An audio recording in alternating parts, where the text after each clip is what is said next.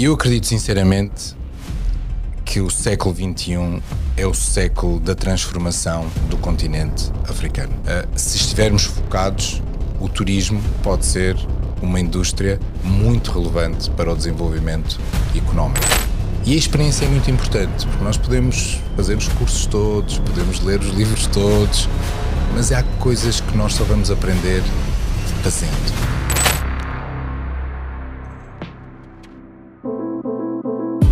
Bem-vindos ao nosso podcast de hoje. Uh, como sempre, convidados super especiais passam a sua classe aqui no nosso GA Talks. Hoje nós recebemos Pedro Carvalho. Bem-vindo ao nosso programa. Muito obrigado, é um prazer estar aqui convosco. Agradeço o convite. Seja muito bem-vindo, Pedro. Obrigado. Obrigado. Um, talvez, para começarmos o nosso, nosso podcast, Pedro, uh, entendemos que tem um grande compromisso profissional com a banca, uh, com a Absa Bank, e notamos que no seu lado pessoal tem alguns hobbies. Uhum. Que, que, e um deles é muito curioso, que é, um, que é o CrossFit. Sabemos que teve recentemente e foi, obviamente, teve a certificação de treinador do CrossFit, o que de facto é uma coisa que assim, para nós interessa-nos bastante entender esse lado, obviamente pessoal, uh, profissional que é. E uma das coisas que talvez uh, podemos uh, aqui desmembrar é como é que se relaciona um profissional uh, que faz uh, crossfit, como é que isso impacta? Como é que a atividade física impacta, não é? O sucesso de um líder. Como é que vê isso?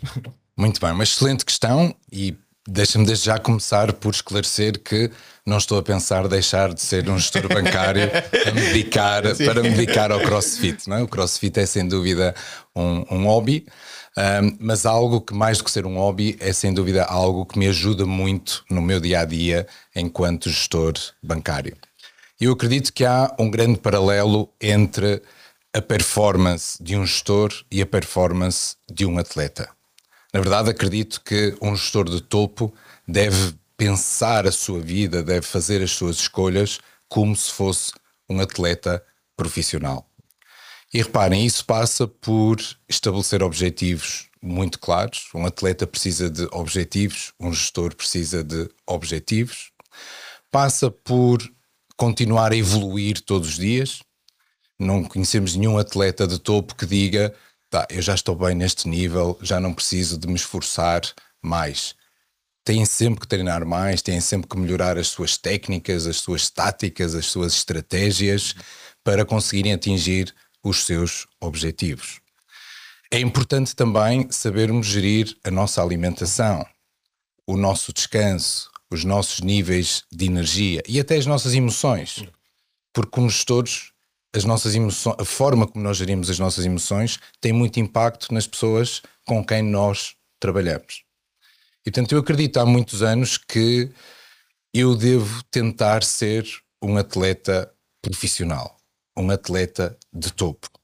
Naturalmente, a minha performance física tem vindo a decair, naturalmente, não é? mas sem dúvida que, eh, do ponto de vista da gestão, temos que continuar sempre a dar o nosso máximo. E reparem, há um grande desafio quando nós comparamos gestores com atletas. É que, por norma, a carreira de um gestor é muito mais longa do que a carreira de um atleta. Há poucos atletas que estejam no pico da sua forma aos 50 anos. Mas normalmente as principais responsabilidades para um gestor chegam à volta dessa idade ou até mais tarde. E ele tem que manter os seus níveis de energia, os seus níveis físicos, os seus níveis de foco, os seus níveis de resiliência. E portanto, na verdade, a carreira de um gestor é muito mais longa que a carreira de um atleta e, portanto, todos estes aspectos são extremamente importantes para que ele possa ter eh, sucesso. Perfeito. Praticamente tem estado sempre a desafiar. Foi algo que ele que algum momento frisou sobre aquilo que é ser atleta. É esforço físico, mas não só. Ajuda também como líder naquilo que é. Uh, tirar aquela carga, estar mais uh, concentrado e falando mesmo naquilo que é a sua profissão. Uh, Banco APSA fazem já nove anos. Mas Pedro Carvalho antes da APSA. o Pedro Carvalho trabalhou sempre na banca.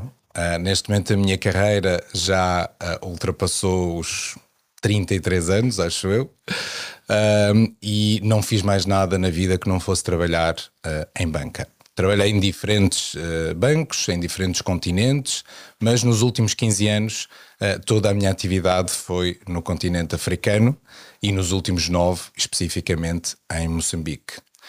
Uh, cheguei a Moçambique em 2014, uh, na altura juntei-me ao que era o Barclays uh, África Moçambique, depois mais tarde mudamos de marca para, para, para a APSA, mas tem sido uma jornada profissional sempre dedicada à banca.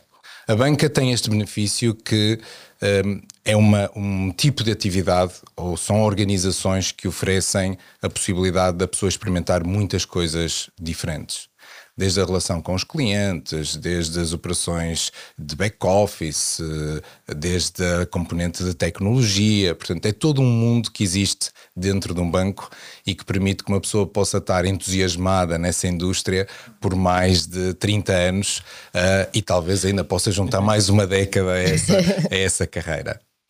Perfeito. Uh, chegou ao Banco APSA em 2014 Uh, como chefe de operações.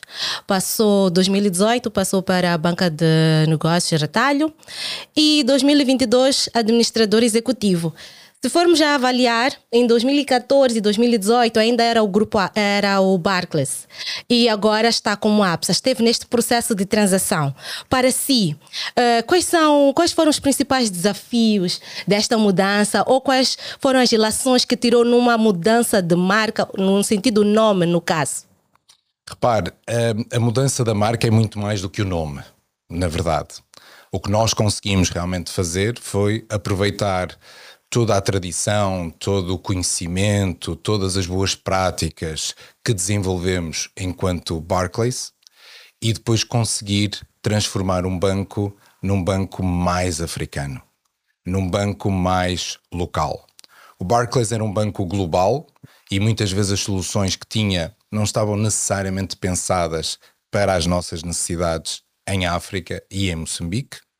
E com a mudança de marca para a ABSA, tornamos-nos um banco ou um grupo africano, pan-africano, como nós dizemos.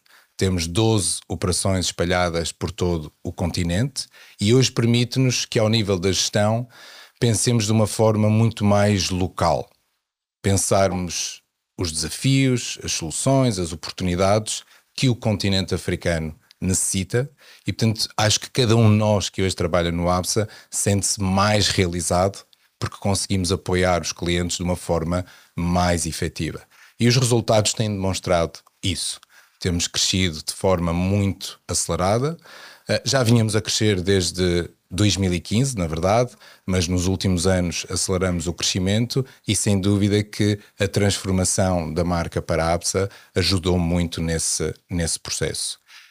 Fantástico, fantástico.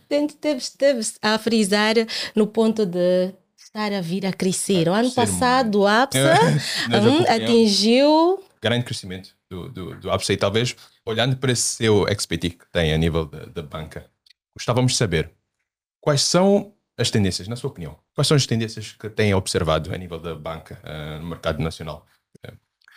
Reparem, o mercado financeiro em Moçambique um, é um mercado relativamente concentrado num pequeno número de, de, bancos que têm cotas de mercado muito, muito elevadas, mas são bancos um, extremamente robustos. A maioria dos bancos moçambicanos tem níveis de capitalização muito altos e muito acima do que é exigido pela regulamentação. São bancos que têm evoluído muito do ponto de vista tecnológico e posso dizer que quando comparo uh, com bancos dos países que nos são vizinhos ou os bancos da, da região, os bancos em Moçambique, tecnologicamente, são muito evoluídos. São bancos que se têm focado muito uh, na eficiência e no serviço uh, ao cliente. E é, é uma jornada já de vários anos, naturalmente, que teve ali alguma algum abrandamento durante o período da Covid-19, porque naturalmente todos, todos tivemos eh, algumas dificuldades durante esse período e tivemos que abrandar uh, alguns destes desenvolvimentos, mas eu diria que nos últimos dois anos a velocidade de crescimento já foi retomada e, portanto, acho que Moçambique beneficia de ter um sistema financeiro muito robusto, muito moderno, que claramente acompanha as últimas tendências mundiais e que é, sem dúvida, um pilar importante para o desenvolvimento económico do país. Naturalmente, no ABSA, tentamos estar no, no, pelotão da frente deste desenvolvimento, mas reconheço que todo o sistema financeiro é muito robusto e muito futurista, muito a olhar para o que é que podemos fazer mais e melhor para apoiar a economia moçambicana. Ok. E, e a nível, vamos assim dizer, nos próximos 5 a 10 anos, aquilo que a gente vê a nível de inclusão financeira, que é relativamente baixo, comparado aos países da região, um, alguma previsão, alguma coisa que Gustavo que consegue ver, diz, olha, e acredita bastante, firmemente, que poderá ter lugar nos próximos 5 a 10 anos, tendo em conta, obviamente, também aquilo que são os investimentos que vão, um, acreditamos que poderão ser, ter lugar aqui no nosso país. Claro, reparem, naturalmente o nível de bancarização da população moçambicana ainda é baixo quando comparado com outros países na, na, na região e quando comparamos com, com uh, digamos, os estándares globais é, é, bastante, é bastante baixo. Mas, na verdade, o que tem acontecido é que os serviços financeiros, nos últimos anos, começaram a ser prestados não só pelos bancos, mas por um conjunto de outras entidades complementares aos bancos. E reparem, as carteiras móveis têm feito um trabalho fantástico na expansão da prestação de serviços financeiros a todos os moçambicanos. Neste momento, provavelmente há mais moçambicanos com uma carteira móvel do que com uma conta bancária. Mas não temos que ver isso de forma dramática. Temos que ver isso como qual é que é o nível uh, de exigência que o mercado tem e qual é que é a melhor forma de levar serviços financeiros a todo o país. Reparem, naturalmente o nível de bancarização vai continuar a aumentar, não temos dúvida nenhuma quanto a isso, mas também ao mesmo tempo soluções alternativas de prestação de serviços financeiros vão continuar a serem desenvolvidas. Temos ouvido falar muito de fintechs, ou seja, empresas de base tecnológica que prestam serviços financeiros limitados, nunca são um banco, não é? são muito especializados num serviço ou noutro. Isso está a acontecer em todo o continente, mais até do que, vou dizer, em mercados desenvolvidos, as fintechs têm crescido mais em mercados em desenvolvimento e, portanto, a África é sem dúvida uh, um, um, ambiente uh, ótimo para elas se, se desenvolverem. E, portanto, acreditamos que o crescimento vai continuar e que cada vez mais vamos ver uh, sinergias e interoperabilidade entre diferentes players, entre os bancos, as fintechs, as carteiras móveis, naturalmente sendo tudo feito num ambiente altamente uh, controlado do ponto de vista regulatório, porque não podemos pôr em casa, uh, em causa, peço desculpa, uh, a resiliência do sistema, não é? As pessoas confiam no sistema financeiro é. para colocarem os seus depósitos, fazerem os seus pagamentos, e portanto é importante que mesmo estes novos players entendam que têm um papel importante a desempenhar mas que é um papel que, acima de tudo, não pode pôr em causa a confiança, a confiança que os clientes têm no sistema, no sistema financeiro. Certo. E, de certa forma, esteve a mencionar um, a questão da carteira móvel. Até certo ponto, pode-se dizer que tem sido também um apoio ao banco, porque se agora há esta interligação entre fazer envios uh, de dinheiro para o banco e do banco para a carteira móvel, até quem não tem uma conta bancária já pode mandar para quem tem. Então começa a criar uma, uma certa curiosidade, certo? Então, aquilo que esteve a frisar relativamente à robustez do mercado, uau, realmente Moçambique tem tudo para continuar a, crescer cada vez mais neste setor. Sem dúvida. Um, estamos a falar uh, do setor financeiro e é também falar de um, seguros, Denis. é também falar sobre seguros. E importa, desde já, parabenizar, uh, uma vez mais, por uh, fazer parte daquilo que é o Conselho de Administração da Global Alliance e é um mercado financeiro, sim, mais ligado para, a olhar exatamente para o, o ramo de seguros. O que dizer, Pedro Carvalho? Repare, uh, se o nível de bancarização em Moçambique ainda é baixo, o nível uh, de adoção de seguros, digamos assim, ainda é mais baixo. É um caminho que se está a fazer, E eu acho que cada vez mais as pessoas começam a entender que um seguro é um aspecto muito importante para gerirem as suas vidas ou as suas empresas e para reduzirem o seu risco. O seguro tem que ser visto como um mecanismo para reduzir o risco. Podemos ter uma infelicidade, podemos ter um acidente com a nossa viatura, podemos ter um incêndio que vai destruir a nossa habitação ou os nossos bens. O seguro é um mecanismo que nos permita que permite dormir bem à noite. Transferência Sabemos que se acontecer alguma coisa, a Global Alliance e outras seguradoras estão lá para nos apoiar. Naturalmente, no mundo corporativo, isto ainda é mais relevante. Seja na agricultura, seja na indústria, seja nos transportes, não há área da vida, digamos assim, em que ter o conforto de uma seguradora nos pode realmente vive, deixar viver com mais qualidade. Ainda estamos no processo de explicar isto a todos os moçambicanos. Começamos muito a fazer muito esforço nos aspectos de literacia financeira e acho que temos feito isso com algum sucesso. O ABSA todos os anos aloca muito tempo e fundos a ir às escolas primárias, às escolas secundárias, explicar o que é que é o dinheiro e como é que se deve gerir o dinheiro Educação e como é que são as relações com o banco, não é? Mas sei que as seguradoras também estão a começar a fazer um trabalho muito importante nesta literacia sobre seguros para que todos entendam, e temos que começar pelas crianças, provavelmente, todos entendam a importância de um seguro e como é que isso pode melhorar a nossa vida enquanto mitigador dos nossos riscos. Claro que talvez muitas pessoas ainda vejam o seguro como um custo.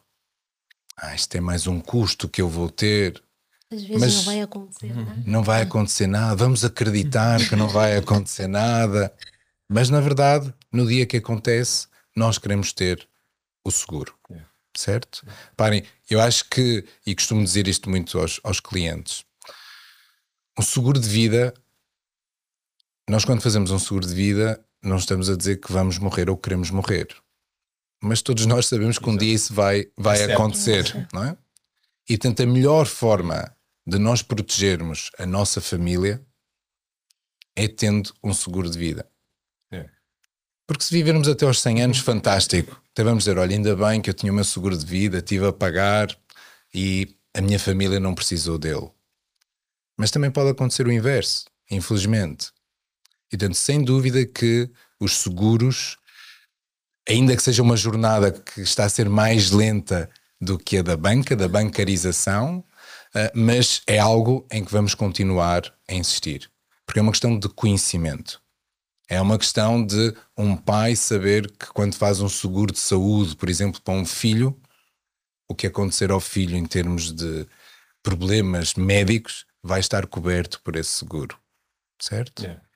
É saber que quando faço um seguro de vida, se me acontecer alguma coisa, a minha família vai estar protegida, não vai ficar na miséria porque eventualmente o meu salário era o único que entrava em casa. Portanto, há sem dúvida seguros para gerirmos todos os riscos, é uma questão realmente das pessoas se aproximarem da sua seguradora, mas também as seguradoras naturalmente têm que fazer aqui é um mais esforço para divulgar os benefícios de ter uh, um seguro. É? Há, um, há, um, há, um, fato interessante que eu encontrei há dias, obviamente acompanhar uh, os seguros em mercados internacionais, Estados Unidos, e, e falando em seguro de vida, eles, eles têm lá um produto que é, por exemplo, a pessoa diz: Olha, eu faço um seguro de vida, está aos 70 anos, fazes um seguro de vida e 10 milhões de dólares, por exemplo. E depois ele diz: Olha, já vivi até os 80 anos. Epá, uh, os meus filhos já não estão cá, já saíram todos, todos têm a sua vida e por aí em diante. Uh, existe uma empresa que está interessada em comprar esse produto. E diz: Olha, bate a porta e diz: Olha, o senhor não quer vender o seguro de vida de 10 milhões de dólares. Nós vamos pagar 5 milhões agora, cash. E nós vamos ficar, obviamente, com esse, esse produto sob a nossa responsabilidade e depois, obviamente, essa empresa é a tal que depois fica a torcer. a contar o tempo, obviamente, claro. do, do, tal. Mas o que eu quero dizer é que existe muito, muito espaço, obviamente, para o crescimento a nível de criação de produtos de seguro. Um, falou de vida, perfeito. É, é, é, um seguro que, de facto, traz uma tranquilidade financeira às famílias e mesmo a nível uh, econômico, uh, traz algum tipo de, de, de, de alívio uh, financeiro. Então, sinceramente, eu, eu, acredito que nós ainda temos um, um longo espaço para crescimento nesse setor. E agora, talvez falando, falando sobre isso, talvez podíamos olhar para aquilo que foi um,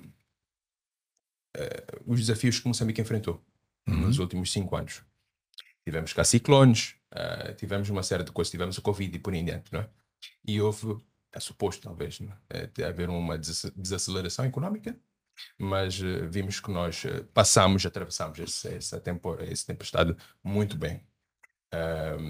quais são, um, obviamente, no, na, na, perspectiva do, do Pedro, não é?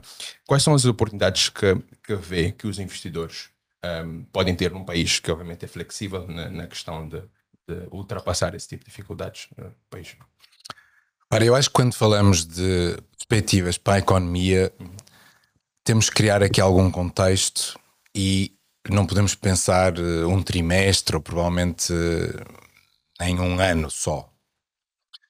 E eu acredito sinceramente que o século XXI é o século da transformação do continente africano. Naturalmente, há países a evoluírem a velocidades uh, diferentes, mas quando olhamos para os principais indicadores, percebemos que realmente o continente está a movimentar-se na direção certa. Muito trabalho para fazer, mas pelo menos estamos a andar na direção certa. Quando olhamos para Moçambique em concreto, no ABSA nós acreditamos que os próximos 10 anos vão ser a década de ouro de Moçambique. Portanto, há países que se calhar só na segunda metade deste século vão conseguir crescer significativamente, mas acreditamos que Moçambique, os próximos 10 anos, vão ser a década de Moçambique. Isto porquê? Porque há um conjunto de fatores externos a Moçambique que provavelmente criam as condições certas para nós realizarmos todo o nosso potencial. E há cinco áreas económicas que nós achamos que vão ser os principais aceleradores desta década de Moçambique. O primeiro é a energia. Nós temos fantásticas capacidades para produzir energia e especialmente energia renovável, ou seja, energia que não é poluente, que não vai afetar o ambiente e que cada vez vai ter mais procura no contexto global. E quando nós olhamos para os, para os vizinhos que temos aqui na região, vemos que todos eles estão com desafios sérios em termos de aumentar a produção de energia. A procura está a aumentar significativamente, mas a produção não está a acompanhar essa procura. E, portanto, Moçambique pode ser uma powerhouse energética para servir toda a região. E, naturalmente, há já um conjunto de projetos alinhados. Acho que o de maior destaque é Pandacua, mas há outros projetos a surgirem também que nos permitem efetivamente acreditar que no setor energético temos todo o potencial. O segundo é naturalmente na componente mineral. Okay? E na componente mineral, Moçambique é extremamente rico em, e diversificado em termos de minérios, ao contrário de outros países que são ricos apenas num minério, nós somos ricos em muitos minérios. E com a vantagem de sermos ricos em minérios da nova economia. Não só em minérios, vamos dizer, de uma economia mais antiga, como seja o carvão, mas temos um conjunto de outros minérios que são críticos para novas áreas económicas, como seja os carros elétricos. E portanto, se nós efetivamente eh, nos posicionarmos bem, temos um enorme potencial mineral para explorar também em Moçambique. O terceiro aspecto, que nós acreditamos que Moçambique, pela sua uh, localização geográfica, tem condições únicas, é nos transportes e na logística. Moçambique é o corredor para muitos países africanos conseguirem chegar ao mar e, portanto, conseguirem exportar os seus produtos ou importarem produtos que são relevantes para a sua economia. Estamos a ver muitos investimentos nesta área. Naturalmente, temos um conjunto de corredores que atravessam Moçambique que são críticos para, para apoiar esses países do Interland. E, portanto, acreditamos que cada vez vão ser criadas melhores condições para que este, este setor dos transportes e da logística seja um dos principais drivers do crescimento económico em Moçambique. O quarto é algo que nós sempre falamos, falamos ao longo de décadas em Moçambique, mas que eu acho que a oportunidade cada vez é maior, que é a agricultura. É? Nós exploramos uma pequena fração da terra arável que temos. As mudanças climáticas, que Denis referiu, têm um impacto forte em Moçambique, sem dúvida nenhuma, mas têm um impacto ainda maior noutras zonas do globo. E, portanto, cada vez vai haver menos terra arável no mundo. E, portanto, Moçambique não se pode dar ao luxo de apenas aproveitar uma pequena parte da sua terra arável quando há procura para 100% da nossa terra arável ou para os produtos que podem uh, ser produzidos por essa terra arável. E, portanto, a agricultura, sem dúvida nenhuma, que continua a oferecer um grande potencial e que esse potencial só cresce, esse potencial não reduz, esse potencial vai continuar a crescer ao longo das próximas décadas. E por último, uh, eu gostava de destacar o turismo. Fico sempre muito frustrado quando ouço as pessoas dizerem que saem de Moçambique para ir de férias para o sítio A, para o sítio B, e quando nós temos realmente condições únicas para o turismo seja a questão da costa, seja a questão dos nossos parques naturais, seja o acolhimento que conseguimos oferecer aos estrangeiros que visitam uh, Moçambique, toda a nossa cultura, toda a nossa gastronomia. Há tanto para fazer nesta área. E reparem, uh, se estivermos focados, o turismo pode ser uma indústria muito relevante para o desenvolvimento económico. Cria muitos postos de trabalho, atrai muitas divisas internacionais e basta olhar para alguns outros países em que a economia, desculpem, em que o turismo é a base da economia. Às vezes achamos que ah, o turismo nunca pode ser muito relevante. Não, o turismo pode ser extremamente relevante. Reparem, eu acredito que todos os setores da economia moçambicana vão crescer ao longo dos próximos anos, mas estes cinco são aqueles que provavelmente nos oferecem uma maior oportunidade para fazermos nos próximos 10 anos a década de Moçambique. Perfeito. Uh, fez bem uma ótima explanação em torno destes cinco pontos, mas fazendo aquilo que é uma ponte entre estes setores que uh, estão em vias de desenvolvimento e que têm tudo para dar certo, e o posicionamento do APSA naquilo que é o financiamento para, estas, uh, para estes, estes setores, tendo em conta a robustez de alguns deles que precisa de um grande, o financiamento é bem mais elevado o Banco APSA está em posição? Com certeza, repare, o, o banco só cresce na mesma medida que os seus clientes crescem. O banco não consegue ter sucesso se os seus clientes não tiverem sucesso. E naturalmente estes são cinco setores onde nós já estamos muito investidos, mas onde queremos aumentar ainda o nosso nível de exposição, porque, como lhe disse, às vezes mais do que os próprios empresários do setor, nós acreditamos no potencial que cada um destes setores oferece. Hum? E naturalmente, porque temos uma visão regional, conseguimos perceber também as oportunidades que existem para Moçambique do outro lado das nossas fronteiras e não só necessariamente dentro do nosso, do nosso país. Quando refere uh, as questões de financiamento e a necessidade de haver financiamento bancário para apoiar estes projetos, uh, tem toda a razão. Mas parem, os bancos comerciais, vou dizer assim, são apenas uma das fontes desse financiamento. É preciso atrairmos investidores, é preciso construirmos parcerias, é preciso atrairmos bancos de desenvolvimento, como o Banco Mundial, como o Banco Africano de Desenvolvimento, como o Banco Europeu de Investimento, ou seja, há um conjunto de bancos em todo o mundo que, especialmente em projetos de infraestrutura, estão mais capacitados para apoiar esses projetos do que propriamente os bancos comerciais.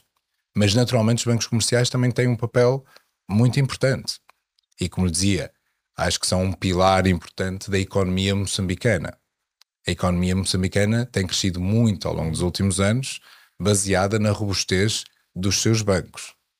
Podemos pensar, por vezes, ah, fui ao banco, pedi um empréstimo e o banco não me quis emprestar o dinheiro. Quando o banco não quer emprestar o dinheiro, é tão frustrante para o cliente como é para o banco. Porque o nosso negócio é emprestar dinheiro. Se nós não emprestarmos dinheiro, vamos à falência. É tão simples quanto isso. E portanto, muitas vezes, quando um banco diz a um cliente, a um empreendedor, a um empresário: Olha, eu não lhe posso emprestar dinheiro para esse projeto, é porque eventualmente o projeto não está bem estruturado. É porque eventualmente o banco sabe ou tem informação que lhe permite avaliar que aquele projeto é demasiado arriscado. E portanto, o que o cliente tem que fazer é, na verdade, aproveitar esta resposta, este feedback que está a receber do banco e ir repensar o seu plano de negócios. Certo. Uh, acabamos entrando naquilo que é ligado às PMEs. Uh, quais são os principais entraves que uh, aparecem de forma recorrente que acabam tendo que declinar a certos tipos de pedidos? Repare, eu acho que o principal desafio é um desafio de comunicação, de entendimento entre o banco e os empreendedores, e entre os empreendedores e o banco. Muitas vezes o empreendedor, porque naturalmente está muito focado no seu projeto, na sua ideia, é muito defensivo na partilha de informação. E não consegue aproximar-se do banco e dizer: Olha, o meu projeto é isto, é isto que eu quero fazer, acho que vai resultar desta maneira. Identifiquei também estes riscos, mas tenho aqui mitigadores para esses mesmos riscos. E se o empreendedor não tiver abertura para fazer isso, dificilmente vai ter o suporte do banco. Esse é um aspecto. Um segundo aspecto que é importante todos os empreendedores entenderem é o dinheiro que os bancos comerciais emprestam não é do banco. O dinheiro é dos seus clientes. E, portanto, naturalmente, o banco tem que ser extremamente cuidadoso e muito detalhado na apreciação destes projetos porque é o dinheiro dos seus clientes que está a ser colocado em risco. Muitas vezes fica esta ideia que o banco empresta dinheiro que é dele. Não. O banco, na verdade, é um trader de dinheiro, não é? O banco recebe dinheiro dos depositantes e entrega dinheiro a quem precisa de um crédito. Mas na verdade o banco só fica aqui no meio a gerir este risco. E portanto tem que ter a certeza que quando entrega os seus fundos, ou melhor, quando entrega os fundos dos seus clientes, o faz avaliando de forma bastante razoável os seus riscos. Quando estamos a falar de empreendedorismo, de startups, de empresas que estão a começar, a capitalização dessas empresas tem que ser feita através do próprio empreendedor. Ou, por exemplo, de atrair sócios. Se eu tiver um cliente que me diz assim: olha, Pedro, eu vou levantar o depósito que tenho aí consigo, porque conheci um empreendedor, acredito muito no projeto dele e vou pôr este dinheiro lá. Está tudo muito bem. Nós aplaudimos esse tipo de decisões.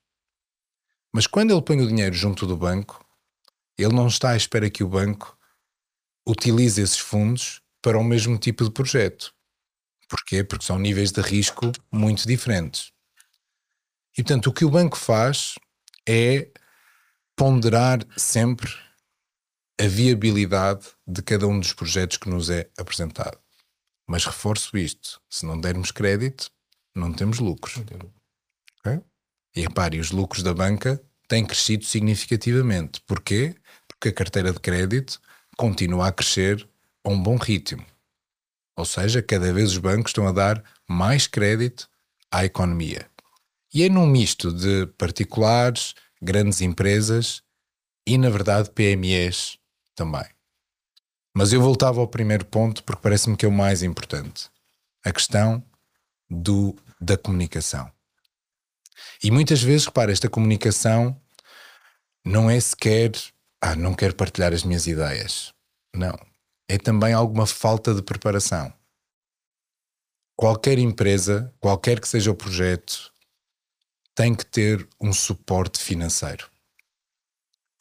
Se um empreendedor não tiver um mínimo de capacitação em termos financeiros, ele nunca vai conseguir vender o seu projeto a um banco, nem provavelmente a outros investidores.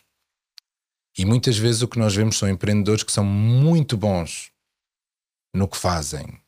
Eh, dou sempre o exemplo de um mecânico de automóveis.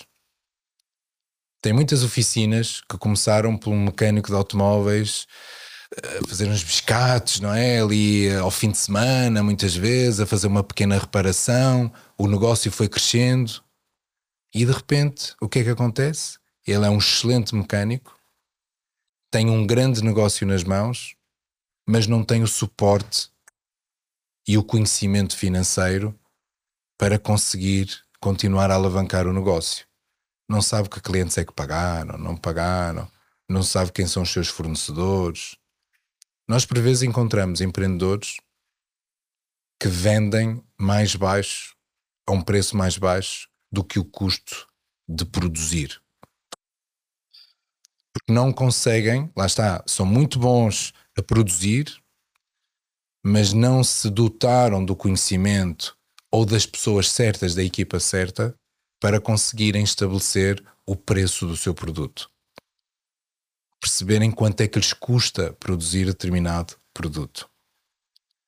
As interações com os bancos são sempre muito ricas. Eu costumo dizer aos clientes que é consultoria grátis, porque esses nãos que nós por vezes damos são consultoria grátis. São para que o cliente volte para casa e diga: pá, deixa-me lá voltar aqui a refazer os números, perceber se isto funciona, se não funciona, o que é que está aqui em causa. Será que eu estou a investir bem? Estou a investir mal? Será que eu devia expandir o meu negócio? Devia manter-me onde estou? Devia dotar a minha equipa de mais recursos para realmente poder potenciar o negócio? Ou seja, são todos aspectos que são extremamente importantes para nós crescermos este segmento das PMEs. Porque há algo que é muito óbvio para nós. Não há uma economia sustentável sem PMEs. Nas principais economias mundiais, a base da economia não são as grandes empresas corporativas, são as PMEs. Nas, nas economias desenvolvidas, as PMEs criam 4 em cada 5 postos de trabalho. Em Moçambique ainda não estamos nessa situação. E portanto, nós sabemos que se queremos aumentar o nível de criação de postos de trabalho, não vai ser o Estado, não vão ser os bancos, não vão ser as grandes empresas que vão criar esses postos de trabalho. Vai ter que ser um forte e crescente tecido de PMEs. Nós dizemos esses nãos por vezes também dizemos muitos sims, é importante ter esse foco. É? Mas naturalmente nas notícias normalmente só vêm os nãos. Mas nós dizemos muitos sims também. Mas sabemos, enquanto banco, que para o desenvolvimento da economia é preciso um forte tecido de PMEs. Okay. Fantástico, então, Pedro. Muito obrigado, então. Uh, agora, uma coisa que nós, nós gostávamos de saber é, um, tendo em conta a vasta experiência que tem uh, tendo em conta que o nosso podcast, obviamente, é acompanhado por muitos empreendedores também. Um, como forma de fecho, nós gostávamos de saber de si. Que legado, que, que, que, que, que, lições gostava de deixar ficar um, para os empreendedores que nos seguem a nível do seu legado que fez agora na, na, na nível da banca? Denise, eu acho que voltava ao início da nossa conversa, quando estivemos aqui a conversar sobre os atletas e os, e os gestores. Acho que o que é importante realmente é não desistirem. Esse é o primeiro ponto. Serem muito claros nos projetos, serem muito claros nos seus objetivos e não desistirem. Em Moçambique, porque temos uma população muito jovem, temos muita ânsia que as coisas aconteçam todas muito rapidamente. Hum? Nós vemos isso mesmo dentro do, do banco, em termos de progressão da carreira, das pessoas. Queremos que tudo é aconteça muito rápido, muito rápido, não é? Estamos todos muito ansiosos por um futuro brilhante. Mas quando estruturamos os nossos projetos, as nossas carreiras, temos que o fazer passo a passo. E a experiência é muito importante, porque nós podemos fazer os cursos todos, podemos ler os livros todos, mas há coisas que nós só vamos aprender fazendo. Okay? Parem, como eu vos disse, eu tenho mais de 30 anos de banca e continuo a aprender todos os dias. Continuo a ter situações novas todos os dias.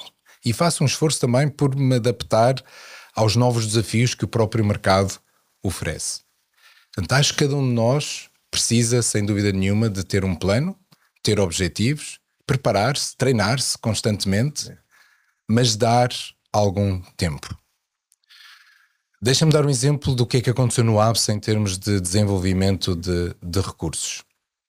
Quando eu me juntei ao ABS em 2014, nós tínhamos cerca de, julgo que à volta de 42 expatriados a trabalhar no ABSA, na altura ainda Barclays. Hoje, em 800 pessoas, temos três expatriados. Portanto, conseguimos fazer um desenvolvimento dos nossos recursos, conseguimos formá-los, conseguimos dar-lhes exposição, eles ganharam naturalmente experiência também, que nos permitiu, na verdade, ter uma equipa moçambicana, eu diria, porque 3 em 800 não fazem muita diferença. E isto está acontecendo não só no ABSA, mas vemos isto noutras empresas uh, moçambicanas e mesmo noutros bancos, em que está a haver uma transferência de conhecimento constante de expatriados para locais. E isto também é importante e bom para o desenvolvimento da economia, sem dúvida nenhuma. Portanto, eu acredito que nos próximos anos vamos ver este movimento a cada vez ganhar mais velocidade, mais ritmo. É?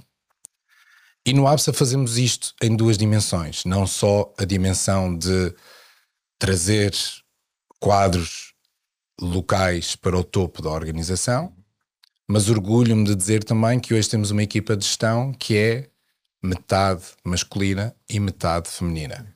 Okay?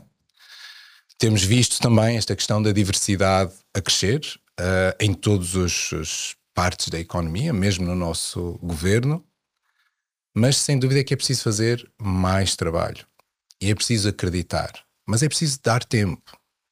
Parem, os moçambicanos que hoje estão na equipa de gestão do ABSA não, não começaram ontem. Começaram alguns deles há duas décadas atrás a desenvolverem a sua carreira, a mostrarem o seu valor, a ganharem experiência. Portanto, tudo isto requer passos, passos consistentes, passos planeados, muito foco, muita resiliência, muito esforço e isto é algo que, reparem, aplica-se ao ABSA, mas aplica-se a qualquer organização. E julgo que se aplica também do ponto de vista do empreendedorismo. Não podemos querer que aconteça tudo amanhã. Não quero começar hoje e amanhã ter uma empresa com mil funcionários, é? ou a faturar muitos milhões de meticais. Não, é preciso dar passos consistentes. Moçambique tem tudo para ter muito sucesso, uhum. Acreditamos, como disse antes, que os próximos 10 anos vão ser magníficos, que nos vão claramente levar para outro patamar. E reparem, eu não falei sequer em gás. Okay? não falou aqui nos, nos recursos, na energia. Mas a energia, repara, a energia, nós temos muitos recursos energéticos, não é? Portanto, é importante também diversificarmos e percebermos que o país tem muito para dar. Naturalmente, acreditamos também que, que os projetos de gás natural vão ajudar eh, muito e são muito relevantes para o país, mas há muito mais para além disso em que temos que nos focar e que podemos aproveitar. Okay. Fantástico, Pedro. Olha, uh, só mesmo para fechar, um, ehm, falamos aqui, obviamente, seu, do seu, dos seus hobbies a nível de crossfit e outros que não vou aqui mencionar.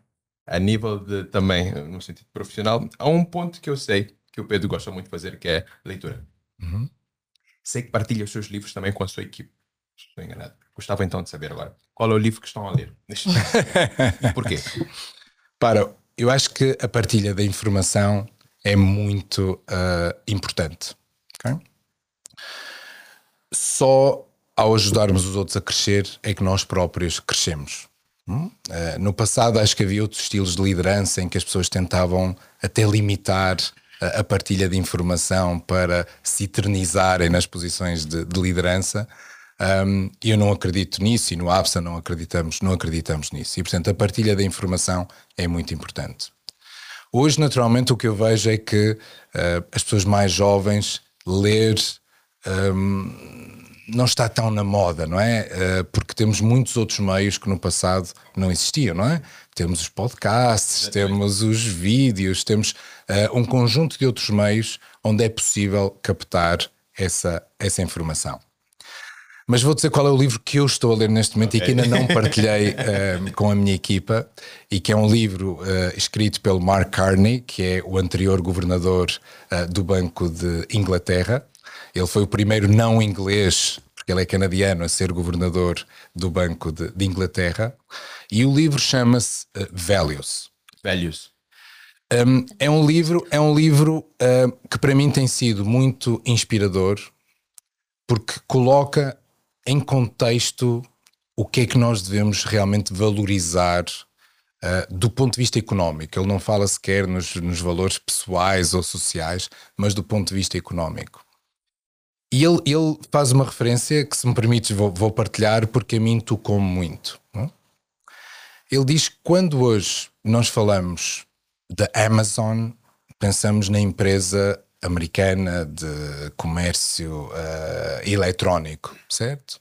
E todos nós, ou pelo menos quem está mais próximo dos mercados financeiros, sabe o valor da Amazon, o valor em bolsa da Amazon. Mas muito poucos conseguem valorizar a Amazónia. E o valor da Amazónia para todos nós deveria ser muito mais relevante do que o valor da Amazon. E realmente, quando eu li esta, esta frase, e, e todo o livro é muito à volta destes, destes temas, fez-me pensar seriamente: será que realmente estamos a olhar do ponto de vista económico para o nosso planeta, para os nossos ativos, digamos assim, da forma correta? Em breve, com certeza, irei partilhar este livro com o resto da equipa. Muito obrigada, Pedro Carvalho, por esta sessão bastante rica. Podemos, acima de tudo, ter uma visão daquilo que é o trabalho do setor financeiro do Banco APSA para Moçambique. E